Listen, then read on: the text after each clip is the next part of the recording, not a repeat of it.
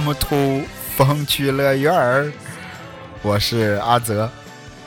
咱们这个新节目啊，Do you believe？你相信吗？已经是第四期了。哎，一直都在聊这个天上的事儿，是吧？聊太空啊，聊这个外星人。这一期呢，咱们降落了，哎，聊聊地上的事儿。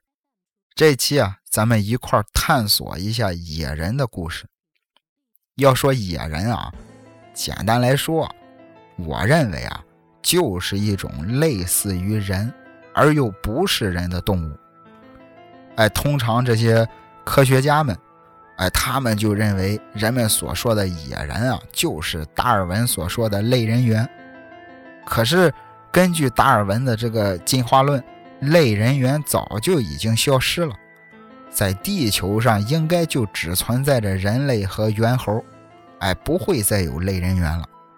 一直从十八世纪开始，野人是否存在这个问题引起了世界各国科学家们的这个争论。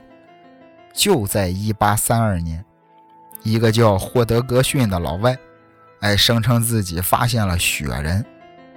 到了一九六二年，又有人声称，哎，在咱们国家的这个西双版纳，云南的西双版纳的这个丛林里啊，发现了野人。哎，与此同时，这个流传的这个最广的，恐怕就算是中国湖北神农架林区里边的这个红毛野人了。华中屋脊神农架，在鄂西北大山深处。各种的这种动植物物种那是相当丰富。关于这里有野人的传说也并不是无稽之谈，因为科学家们在与神农架仅有一江之隔的建始和恩施一带发掘过数十种哺乳动物的化石。哎，你比如像猩猩的，哎，这个西藏黑熊的，巴士大熊猫，而且在这个。建始县高平甚至发现了巨猿的化石。当时这个科学家，而且还在这个一九八五年，好像是，哎，他们就设想过，如果巨猿能在神农架幸存下来，哎，成为像大熊猫一样的活化石，那么人类进化的许多谜题也就解开了。当时科学家们非常珍惜这次机会啊。中国科学院甚至还非常郑重地派出了古人类学家，哎，对这个当地的居民的种种发现做了严格的实物考证和访谈询问。据说，这个询问结束之后啊，就说这些奇异的动物啊，也就是野人，脸型啊，非常像一个小头朝下的葫芦瓢。葫芦咱都知道，葫芦娃。哎，就是那个葫芦，小头在下边，大的在上边。耳朵呢是圆形的，长满了毛，而且这个腰臂啊都非常的肥大，后腿特别的精壮，奔跑的时候腰弯的很低，肩膀耸的很高。哎，这个逃窜爬岸的时候啊，不是那种攀爬，是那种窜跳。而且访谈结束之后，当地的居民。给了考研队一些野人的毛发，可是等这个化验结果出来之后啊，搞得大家都挺伤心，因为那些毛啊是狗熊毛，而且还是当时清朝清朝的时候那个官帽红顶帽，哎，上边取下来的那种红色的装饰物，红颜色就是人工染上去的，一下子就把大家这个感情伤透了。而且在这个化验的过程中啊，还有人不断的送来这各种毛发，都说这是野人毛，野人毛。但是化验完之后呢，在一九七五年，哎，这个中国科学院北京动物研究所得出来的结论，这些毛啊，哎，要么就是狗熊毛，要么就是这个山羚羊的毛。这一下子就是人们对野人之说就更怀疑了。当时科学考察队。在西双版纳，哎，就是把人们的这个野人之梦，这个这一次的考研就打破了。因为很多这个化验结果最后显示，当地的野人其实就是一种长臂猿。哎，再后来还有了这个喜马拉雅山雪人的传闻。不过也很遗憾，哎，从来也没有人能拿出证据向人们证明这里的确存在着野人，呃，存在着雪人。一直到了1997年的下半年，有一个超级登山爱好者，哎，叫赖因霍尔德梅斯纳。这个老梅啊，他就特别喜欢去喜马拉雅山拍照，而且已经有十几年的经验了。终于有一天，哎。让他拍着了一张喜马拉雅山雪人的照片。从老梅拍到的这个照片上，大家能看出来什么呢？这个野人啊，并不像好莱坞这个电影里塑造的那种张牙舞爪的那种怪兽、那种金刚。哎，但是呢，也不是类人猿，而是一头全身全是长毛，而且这个模样啊，感觉啊。非常滑稽。当时 老梅给他拍照片的时候，这个雪人的眼睛啊就注视着相机，哎，就注视着镜头，感觉就是摆好了姿势让老梅拍照。老梅啊，在后来也在他的一本著作中写道，说这个雪人啊，身高二点四米，毛发呢随年龄的增大而变化。哎，会由棕褐色变成黑色。这种动物啊，只生活在这个世界屋脊或者是昆仑山地带。据他估计啊，老梅估计啊，现如今在西藏的东部，一共至少有一千到两千个雪人。他在这个西藏后来又考察了很多年，所以呢，很多人都认为他的这个说法是比较合理的。再后来，啊，老梅从一九八六年到一九九八年，一共在这个西藏一带啊考察了十二年，曾经呢有三十次远行到喜马拉雅山一带，再次去寻找雪人。就在一九八六年七月十九日的一个黄昏，他又一次遇见了雪人。这一天啊。他自己一个人啊，在喜马拉雅山地区攀登一处海拔大约是四千米高的山脊。突然之间，他就看见了一头巨兽从长满了杜鹃花的灌木丛中钻了出来，哎，沿着这个非常荒凉的山崖边的一条小路向前走，并且呢，在泥地上还留下了非常大的足印。哎，巨兽全身上下长着全是毛，而且呢，还伴随着一些高亢的叫声。当时老梅就觉得一股臭味是迎风传来。当时你想想，他在那一片混了十二年了，也算是阅历丰富、见多识广了。就是这样，他也忍不住的就是心惊胆战。急切中呢，他还想打开照相机拍照。可是后来这个闪光灯就是不亮，他就非常无奈的看着这只巨兽消失在山崖的小路的尽头。在此之前呀，在老梅这一次之前呀，还有一个登山探险家叫艾利克，哎，他也发现过这种动物，并且呢也拍下了他的脚印不过他是在1951年在梅伦冰川旁边拍摄的。从他拍摄的那张脚印的照片来看，应该是同一种动物，哎，就是跟老梅拍的应该是同一种动物。所以说，很多科学家后来有分析，觉得这个他们两个人拍摄的也并不是人们想象中的那种类人猿，更像是一只大棕熊。哎，许多探险家也认为，哎，这两个人也都没有遭遇到真正的雪人。只不过就是碰巧看到了一头棕熊而已。迷恋于雪人的老梅，哎，仍然坚持着继续寻找这种被众人视为想象中才有的怪物。他到过不丹，到过巴基斯坦，还去过印度的西部，到过西伯利亚、尼泊尔。说到这个西伯利亚，辽阔的西伯利亚。人烟稀少，哎，以至于很多的这个探险者都是望而却步。那里啊，也有很多关于雪人的报道。其中啊，最有意思的一件事啊，我看到一个非常有意思，就是被当地人，哎，也是西伯利亚当地人口述最多的，而且呢还有据可查。当时有一段是这个一个亲身经历者的采访，是一位老人，他就说，当时啊，我们大家在离河三百米的地方，我和两个年轻人还有六个小男孩，哎，正在那里堆积干草。突然之间，我们就发现，在河的对岸有两个我们从来都没见过的怪物，一个矮而黑。另一个怪物呢，却很高，哎，可能得超过两米，身子是灰白色的。他们看起来啊像人，但是呢，我们立即就认出来他们并不是人。大家都开始停止割草，就这么呆呆地看着他们在干什么。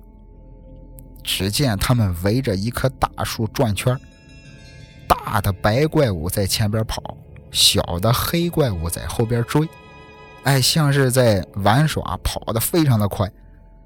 他们的两个人啊，都是赤身裸露，奔跑了得有几分钟之后，便飞快的跑远，突然就消失了。我们这一伙人就赶快回到这个一个小木屋里。这间小木屋啊，是割草的时候临时居住的地方，就在我们附近。我们躲在小木屋里，整整得有一个小时，不敢出来。然后呢，我们最后就抄起手边的东西当武器，还带了一支枪，乘着一只小木船，驶向对岸怪物玩耍过的地方。在柳树的周围啊，我们看到了很多大大小小的足印。现在啊，我已经记不清小的这个脚印上的指迹是什么样子了，但是我注意观察了大的足印，确实很大。哎，像我们这个冬天穿的那种大皮靴留下的印记。不过呢，脚趾能看出来，就是非常明显的分开的。最清楚的一个大脚印啊，一共有六个，长度都差不多。脚趾头啊，不像是这个人的哎那么整齐，他的那脚趾头呢，就是非常的高低，有的长，有的短，就是一点规律都没有。这是一位老人亲自口述的。这段报道和以前的，哎，在再早之前的很多报道有两个不同点，一个是什么呢？当时看到怪物的不是一个人，而是很多人同时都看到了。第二个呢，是同时呢看到了一大一小两个野人在一起。哎。这个问题就引出了另一个问题：那小的野人是不是他们同种族的一个幼儿呢？从这位老人的描述、基本情况以及这个足印，我们能看出来，这两个怪兽很可能就是雪人类的动物。而且，据这个当地人的透露啊，这些猎户们。猎杀的一些动物的尸体啊，都会堆放到自己的屋内。常常啊，就是一觉醒来，就发现很多的这个自己的猎物啊就不见了。哎，就是大家都认为这些东西是被雪人偷走的。由此判断呢，雪人是食肉类动物。根据当地人所提供的这些雪人的特征，专家们。哎，经过综合分析之后，认为可能是进化过程中的这个西伯利亚雪人，因为一些非常奇怪的原因产生了退化，哎，所以才有了咱们现在看到的雪人或者是野人。其实说到这儿啊，其实说到这儿，我又有了一个小脑洞。还记得那个《星际流放者》那一期，我意淫了一个脑洞。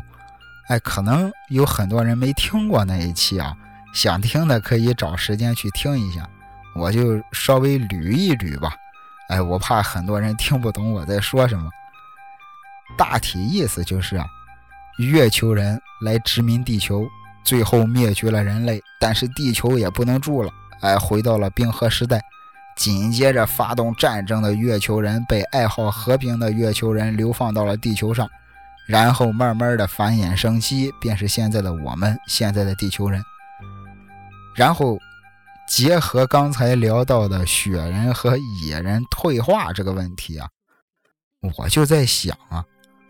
会不会是他们其实并没有退化，而是他们根本就没有进化，或者是他们在朝另一个方向进化？哎，还是还是紧接着这个星际流放者那期的脑洞往下想啊？四千年前，月球人对人类啊，对地球人使用了核武器，甚至是更牛逼的武器，但就是这样。地球人其实也并没有完全的灭绝，哎，一小撮人躲进了深山老林，哎，有的在这个冰川雪原藏了起来，可能最多就是受到点辐射。几千年的时光之后，他们变成了我们现在看到的野人和雪人。换句话说，可能人家那些红毛野人啊，雪人们。才是地球的原住民，才是地球的主人。我操！我觉得我的 脑洞现在是不是越来越过分了？我真害怕晚上睡着睡着觉，FBI 把我卷被窝里子带走。必须声明啊，我刚才说的没有任何的科学依据，全是我自己胡逼乱想的。接着往下聊，在这个洛杉矶大学。有个专门研究人类学的教授和一位战地记者，俩人啊，经过两年的研究调查，在一九九二年一块儿写了一本书，叫《神秘的越南丛林》。哎，主要就是继续了存在于越南亚热带原始森林里的野人。在越南啊呼兰山区，距离这个西贡四百多公里，有一个。美军营地叫六七五团三营，是设立在呼兰山区的一支守备部队。之所以设立在这个地方，目的就是为了防范北方的这个游击队对美占领区的偷袭。这个营地呢，是一九一九六九年，好像是一九六九年在这个地方驻扎。这个营部呢，就设立在孟雅村这是一段非常特殊时期的故事啊，呃，不了解这段历史时期的可以百度一下，哎，或者是单纯的听这个故事也行，哎，我觉得这个为这个时期，我要是在电台里说的话，可能这期节目就上不了了。主人公呢叫温克勒西蒙少校，当时啊就是这个营区的首长。这个人在越战结束之后，还在佛罗里德当了警察。当这个战地记者后来去采访他，哎，当问到越南丛林里是否存在野人的时候，西蒙少校说：“确凿无疑。如果说与野人不存在，那就是我眼睛出了毛病。”紧接着，他就讲了一段1969年6月份。野人骚扰部队的经历。西蒙少校说：“当时啊，在这个孟雅村的营部啊，驻扎了五十多名官兵。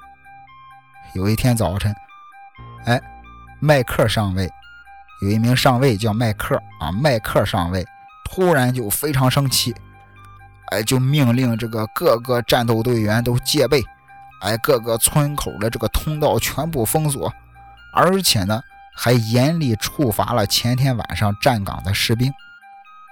怎么回事呢？这个麦克早晨接到接到这个官兵食堂的报告，说是他们这个正起床准备早餐的时候，发现自己存的粮食啊是颗粒无存，没了。麦克上尉当时就断定。哎，是这个有游击队进了村庄，关键是有游击队把自己粮食都拿走了，都偷走了。两个站岗的哨兵一点发现都没有。所以说这个麦克上尉非常的生气，哎，当即就把这个昨天晚上站岗的两个哨兵押到西贡，要接受这个军事法庭的裁处。当时这个西蒙少校就说：“你想想，一个营部有五十多名军事人员，到了晚上，他们的生命啊，全都掌握在这个哨兵手里。一旦他们擅离职守，稍有疏忽，大家都完了。麦克上尉当时的处罚是正确的，而且他们听说中国部队也已经进入了越南。”中国人的这个游击战术那是十分可怕的，所以当时他们必须小心戒备。两名下士，哎，非常这个这个极力的去这个说说服他们，哎，去求情，但是一点用都没有。当天就被送到了西贡。可是第二天早晨，官兵食堂的这个伙夫又来向麦克上尉报告。说这个存积的食物的库房啊，大量的这个肉罐头都被偷了，而且一些这个调料、沙拉之类的东西啊，都被撒了尿。库房里有许多的大便。当时麦克上尉就查看了这个食品的库房，向西蒙少校汇报的时候啊，说非常蹊跷，当天麦克上尉。每隔四十分钟就去一趟哨楼查哨，他自己也没有发现这个哨兵有什么懒散、有什么擅离职守的地方。当时两个哨楼啊呈犄角之势南北照应，哎，只凡所有的这个通道、营房全都在这个哨楼眼皮子底下，出入人员全都能看得明白。营部当时很多的这个军官立即就聚到一块儿开始分析，这是怎么回事呢？最后断定，哎，就是这个精通游击战术的这个越南游击队，哎，他们肯定是有这个敢死队员，数量不多，但是这个行动啊肯定非常敏捷，想要断咱们的粮，哎，想要给咱们这个惩罚。后来啊，西蒙少校就给团部打电话。请求火速运送粮食到孟雅村，并且呢，组织一个二十名精壮人员组成的巡逻队，整夜防守。从这一天开始啊，一连几天都是平安无事。然而，一旦巡逻队解散，又会发生前几天一样的事。西蒙少校当时就想了个办法，立即下令恢复巡逻队。但是呢，不让巡逻队去四处走动，不让他们巡逻，哎，甚至是连这个岗哨的士兵啊，也可以打瞌睡，目的啊，就是要麻痹他们所谓的游击队。而这个巡逻队呢，所有的人员都进行这个备战掩蔽，哎，埋伏在各个角落，最后想要将游击队一网打尽。除了这个巡逻队以外，其他的军事人员全都处于这个戒备状态。一旦发生冲突，他们就立即开火反击。西蒙少校当天啊，亲自参加了夜间的埋伏。将近夜里十一点的时候，说实话，他也是忍受不了了。哎，在草丛里这些杂草里埋伏。啊，其实，在当时的越南战场上，是一件非常难受的事儿。草丛里全部都是这个蚊虫，这个蚂蚁、蝗虫、蚂蚱，啊，就是涂了这个防护油，也能让他们咬得遍体鳞伤。到了晚上，这个西蒙少校真是受不了了。最后啊，在十二点左右的时候，突然啊，就看见树林里啊。跑出来一个黑影，接着后边跟着两三个黑影，也是跟着他跑。当时他们啊，也不是沿着路走，哎，就是在树林子里，在这个草丛里啊，直直的就往村口跑。当时他那种敏捷的行动啊，跨越障碍的本领啊，西蒙说，就是国防部的特种部队也没有这种能力。仔细看了看。发现前前后后一共有四个黑影，长得都很矮小，但是手臂呀看上去都特别长。在夜色之中呢，也无法看出来他们是不是拿了武器。最后就看见这四个黑影跑到了村口，弓着身子，小心翼翼地往前探路。随后呢，就大家就是一错神的功夫，就这四个黑影就迅速的歘就分散开了，哎，从不同的地方向村里跑去。西蒙赶紧的就用对讲机命令各个伏击点的这个士兵注意，而且这个西蒙少校啊。发现了一件事儿，这四个游击队员都没拿武器，哎，他就想着说不定能活捉了他们，哎，到时候这个审讯出一些什么事儿来，说不定啊还能有这个山区地带的游击队员的情况，到时候他向自己的团部报告，然后重新的调整军术设置。他随后就命令这个几个士兵哎尾随上去。很多年之后啊。这个西蒙少校给这个战地记者说，在采访的时候，他就说：“哎呀，我们当时的做法，说实话，现在想想那是相当的愚蠢。谁会想到这四个游击队员，这四个家伙行走如飞啊？要知道，食品库房在当时那是属于这个重兵把守的重地啊。当那几个……”几个这几个黑影在房顶上出现的时候，已经是啊背上背着，哎怀里搂着各种食品了，已经是。当时我们的埋伏人员都没有发现，也就是说他们怎么进去的食品库房没人知道。等到人家出来已经是满载而归，站到房顶上的时候，大家才发现。当时那个麦克上尉就命令这个哨楼。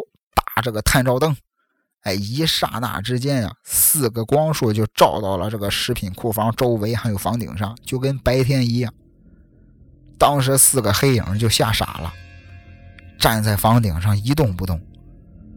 可是等等大家看清楚了这四位之后，他们也傻了。那四个人啊，浑身的长毛，没有衣服，哎，脸上是红色的，手臂特别的长。当时西蒙少校就下令守住所有的路口，一定要抓住这几个怪人。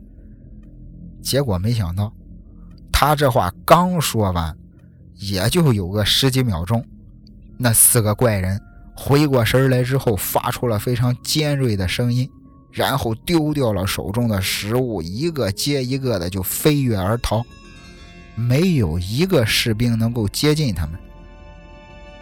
最后。不到三分钟的时间，这四个人顺利的逃出了整个警戒区，而且是毫发未伤。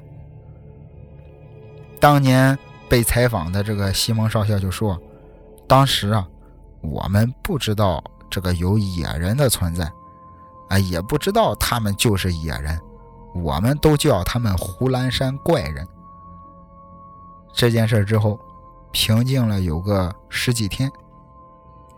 野人又出现了。既然不是游击队，西蒙少校就没有下令要去杀他们，只是哎发动大家挖了地窖，哎严密的把这些食物都藏好。可是这群野人偷不到食物，就非常的生气，哎拆坏了哨楼，甚至是 钻进了这个士兵的营房，把他们的衣服呀。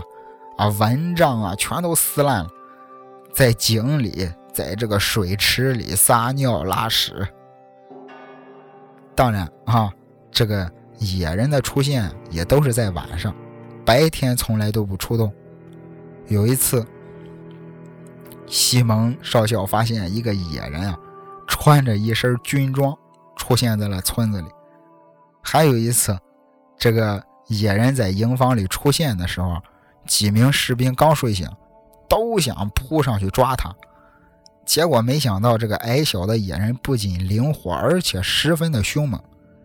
野人的这个手上的爪子非常的长，而且是又尖锐又坚硬。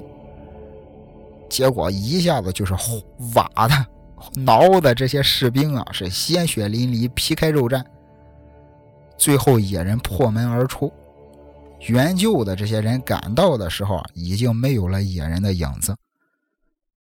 后来这个西蒙少校还专门的吩咐这些伙夫，哎，吩咐这个炊事员，在这个库房里啊，放上一点少量的食物，哎，就是让这些野人来拿。以免他们再去骚扰营房。果然，哎，野人取走了这个食品之后，就再也没有骚扰的行为。但是他们到了晚上，还是会在营房周围出没。当时采访的时候，这个战地记者就问这个西蒙少校说：“为什么你要采用这种方式呢？你完全可以开枪杀死野人啊！你们有枪啊！”西蒙少校说：“我对生命是由衷的热爱。作为军人，对生命就有更特殊的理解。他们不是敌人，而是手无寸铁的怪人而已。”谈起这件事儿啊，西蒙啊，其实有一件事非常遗憾。他觉得他当时应该设置一些陷阱，或者是用渔网之类的捉住其中一个。这样的话呢，可能会对这些他口中所谓的怪人有更多的了解，但不知道在战争中这样做会不会产生更恶劣的后果。西蒙少校曾经拍摄过野人，但是由于都是夜里所拍，都是晚上拍的，野人的行动呢又非常的敏捷，所以他照片的这个画面上根本就没有野人的样子，有的也非常模糊。既然提到了战争，是吧？提到了军人，还有一件事挺有意思。美国老美那边啊，有个这个陆战队上尉叫阿登·赫塞尔，在一九七零年的六月，他被这个越共游击队捕获。越共游击队啊，不要问我什么意思，你们去百度一下。被越共游击队捕获，押往北越，途中啊。游击队就是沿途的一直在对他施这个严刑逼供。阿登上尉呢，怕自己经不住这个苏联指挥官的手段，就招出了美军的这个海防的军事部署。后来呢，又趁着这个守备人员松懈的时候，逃出了押送队伍，直接就往这个森林的深处跑了。当时这片森林啊，叫黄高森林。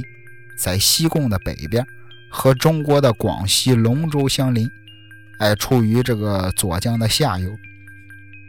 这个地方白天气候炎热，到了晚上就是寒冷潮湿。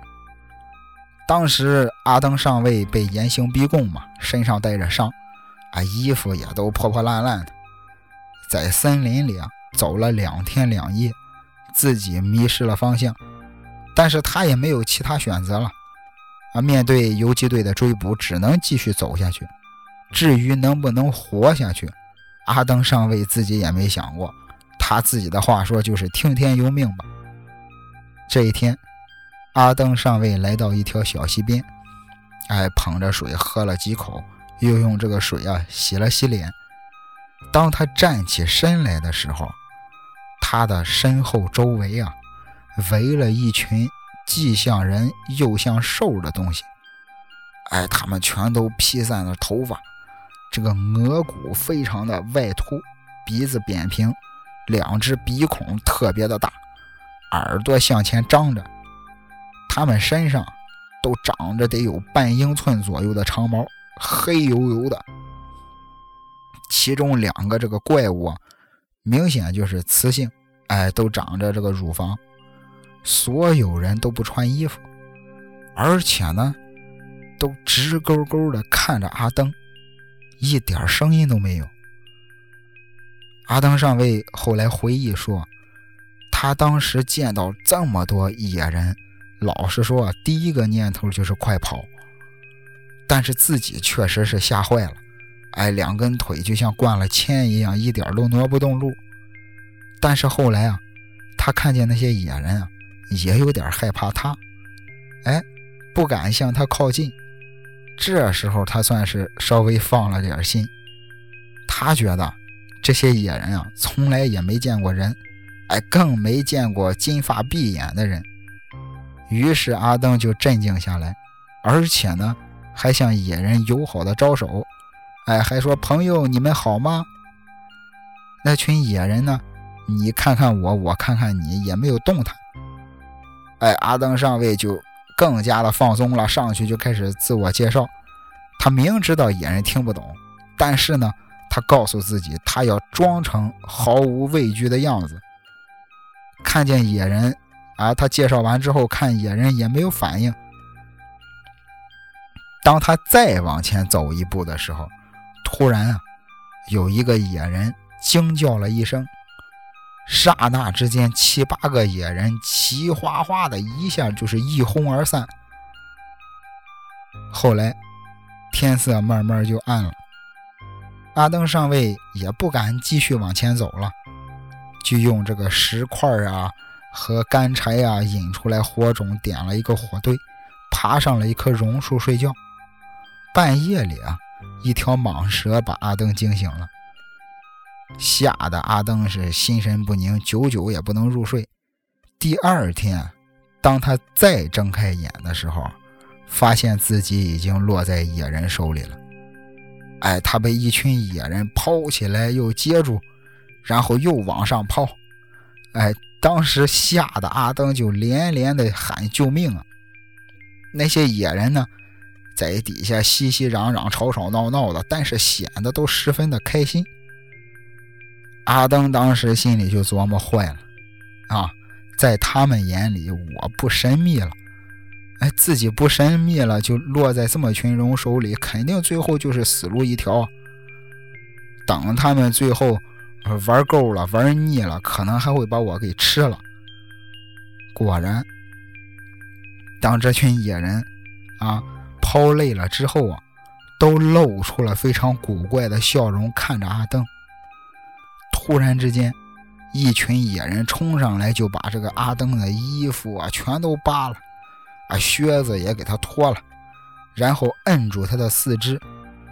当时阿登明白语言不通。他知道，但是他还是大声的求饶，求他们别吃了自己。看到另外几个野人啊，抱着很多这个看着得有十几斤重的大石头，冲着阿登就走过来了。当时阿登躺在地下，心想：完了，他们这是要砸死我啊！是不是要敲开我的脑袋，喝我的脑浆？结果没想到，野人啊。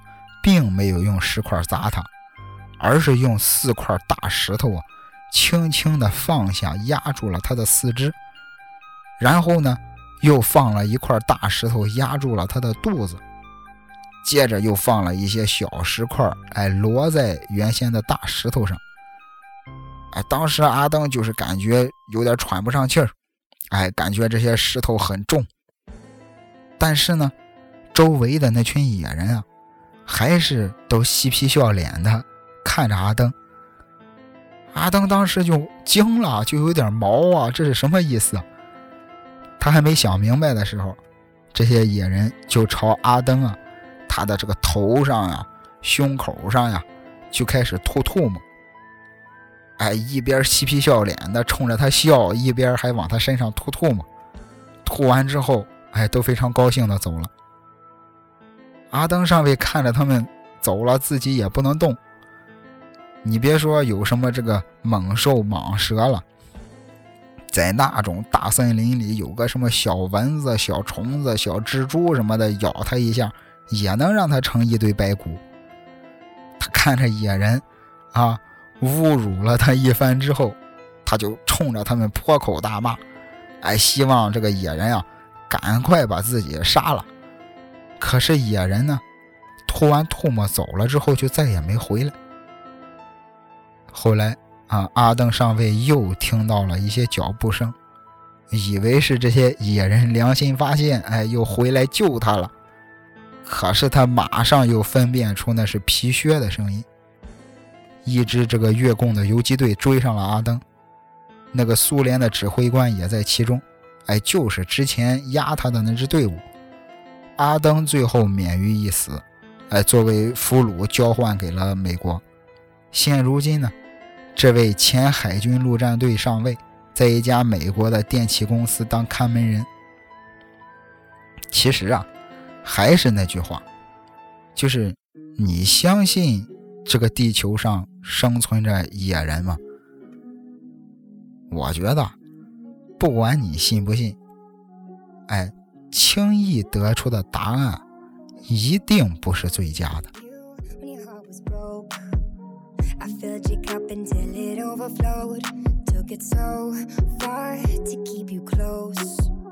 I was afraid to leave you on your own. I said I'd catch you if you fall. And if they laugh, then fuck them all. And then I got you off your knees, put you right back on your feet, just so you could take advantage of me. Tell me how's it feel sitting up there, feeling so high, but too far away to hold me. You know I'm the one who put you up there,